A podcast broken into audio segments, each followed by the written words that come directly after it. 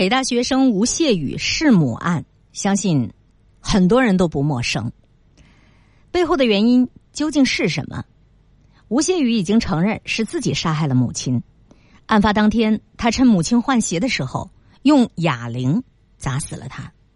吴谢宇为什么要杀害自己的母亲呢？他在供述的时候这样说：“我爸爸去世以后，妈妈活得很痛苦，我杀我妈妈是为了帮助她解脱。”觉得母亲活得不开心，就要帮助她解脱，这种想法实在是恐怖。第一，别人活得再痛苦，解脱不解脱那是人家自己的事，我们没有帮助别人解脱的权利。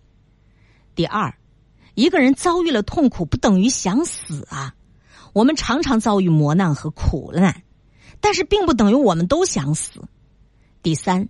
人生不如意事十之八九，那我们为什么还愿意活着呢？村上春树有一句话说的特别好，正因为不能称心如意，这人世它才有意思。接下来要跟大家一起分享阅读的这一篇文章，来自时宜公众账号上的推送：吴谢宇弑母案，正因为不能够称心如意，这个人世它才有意思。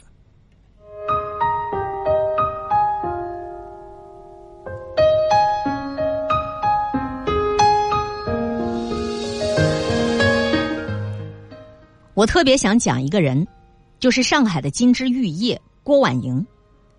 郭婉莹一九零九年出生，是上海大富商郭彪之女。从小她就锦衣玉食，得万千宠爱。可这个上海的金枝玉叶，却在中年的时候连遭厄运。首先是父亲破产，其次是丈夫在狱中死去。当法院的人向她宣读丈夫被判欠下十四万元债务的时候。郭婉莹只是平静的听着，不闹，也不哭。她被赶出豪宅大院蜗居在一间七平米的房子里，她一滴眼泪都没有流。许多人都以为她从此会一蹶不振，但她却活得生机盎然。晴天的时候，阳光从屋顶破洞里照进来，好美啊！这就是他的生活心态。郭婉莹因为是资本家的女儿，被强制去劳动改造。从没干过重活的他，就此干上了重体力劳动。他被送去修路，把大石头砸成小石子儿，满手磨出血泡。他被下放到农村，下鱼塘挑河泥，两个肩膀都磨出了硬痂。他被派去菜市场打杂，大冬天剥那种冻坏的大白菜，剥的十个指头都变形了。朋友们都以为他会轰然倒下。可他却活得诗意盎然，没有蒸具，他用饭盒也要蒸圣彼得堡风味的蛋糕；没有烤箱，他用铁丝搭个架子也要烤香脆可口的吐司；没有茶具，他用搪瓷缸子也要天天喝自制的下午茶。那个时候，被送去农场改造的人都因为每天劳动太累了，所以晚上都住在农场。可郭婉莹每天深夜都会赶回家。第二天清晨，又急匆匆的赶回农场。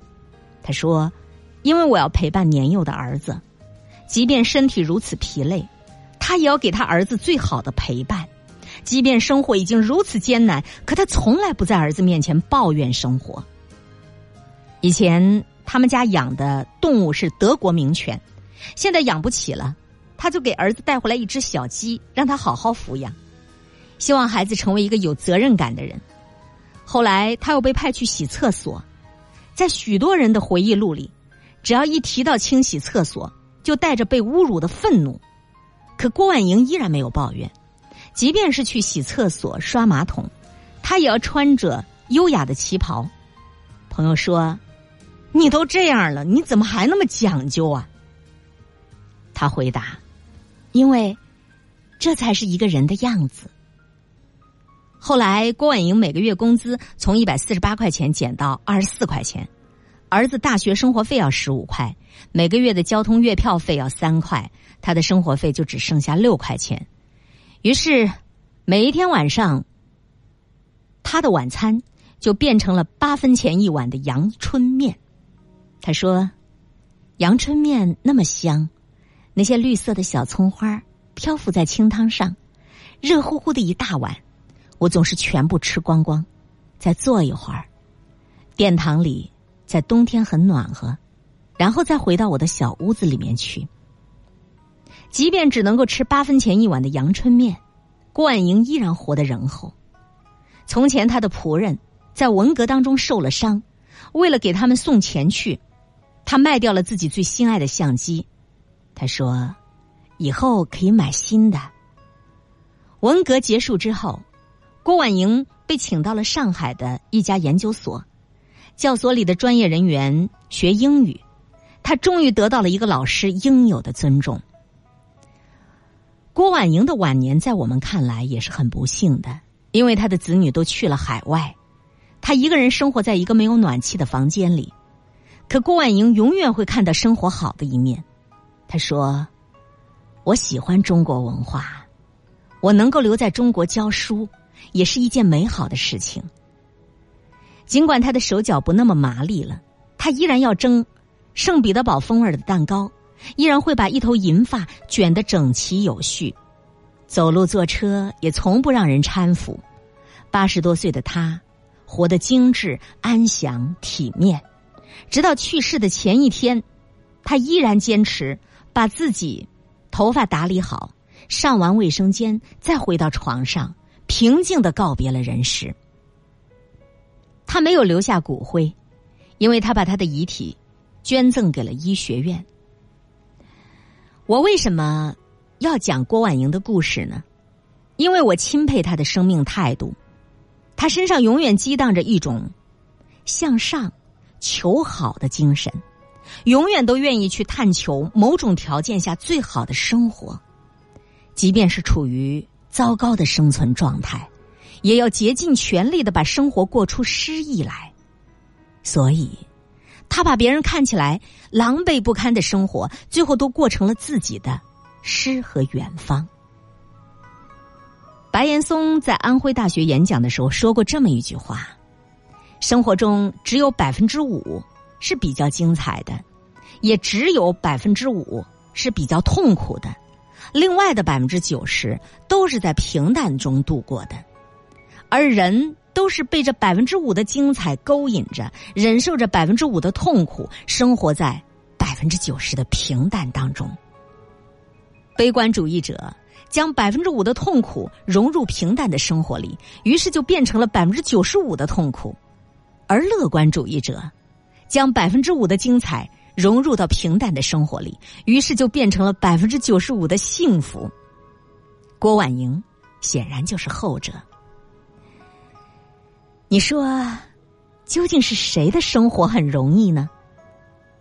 晚上十点，那些微商还在回复客户的信息；晚上十一点，滴滴代驾们还在等客户；晚上十二点，夜宵摊上正在炒田螺；凌晨一点，外卖小哥还在送宵夜；凌晨两点钟，好多广告人才能够加班下班；凌晨三点，环卫工人们已经开始上班了。凌晨四点，开早餐店的已经要开始准备食材了。凌晨五点，消防员已经负重跑完五公里了。你看，真的没有谁的生活是容易的。你以为你已经活得很艰难了，其实还有很多人活得比你更艰难。我们大部分人的生活都是这样的，被百分之五的精彩勾引着。忍受着百分之五的痛苦，生活在百分之九十的平淡当中，所以你选择什么样的一种态度去对待生活，就显得特别重要了。那亲爱的，你是想把你百分之五的痛苦融入到平淡生活里，变成百分之九十五的痛苦呢，还是想把你百分之五的精彩融入到平淡的生活里，变成百分之九十五的幸福呢？我们都不是傻子。我们都知道要如何去选择，问题的关键是我们做出了这样的选择之后，我们是否能够这样照着去做呢？电影《商城》当中有一个场景，金城武问：“其实酒有什么好喝的？”梁朝伟回答：“酒的好喝，正因为它难喝。”其实生活，它也是一样的呀。生活为什么美好啊？生活之所以美好，正是在于它的艰辛啊。我们没有钱天天去吃大龙虾，所以我们偶尔吃一顿才那么样的开心。我们没有钱去买奢侈品，所以我们节俭了半年买一个包包才那么开心。我们没有时间出去旅游，所以攒呀攒呀攒，攒出来的假期去旅游一次才那么样的开心。我们追女朋友好费劲呐，所以追到手之后才那么样的开心呢。你看。正是因为我们不能够事事如意，所以少数的得到才那么难能可贵。如果你一个人想什么就能成什么，你手里有一盏阿拉丁神灯，你说一句什么话就能变成现实，你觉得你活着还有多大的意思呢？那些东西对你而言就没有什么价值了。所以，村上春树说。正是因为不能够称心如意，人事才有意思。知乎上有一个提问，说有哪些你以为自己不行了，结果硬撑过去的事情，事后感觉如何呢？下面竟然有四千多个回答，每一个回答都讲述了不同的故事，但是在讲完自己的故事之后，谈到事后感觉如何？大家的看法几乎都一样。当时觉得自己真的熬不过去了，觉得世界上真的没有比自己更惨的人了。可是真的扛过去之后，再回头看，哎呦，发现那些苦难真的没什么大不了的。这也就是这篇稿件想要说的：我们大部分人的生活其实都差不多，都平凡，都普通，都会遇到各种各样的挫折、无助、失望。当我们遇到这些坎儿的时候，我们不妨多想一想，村上春树说的那句话：“正是因为生活不能够称心如意，所以人事才有意思呀。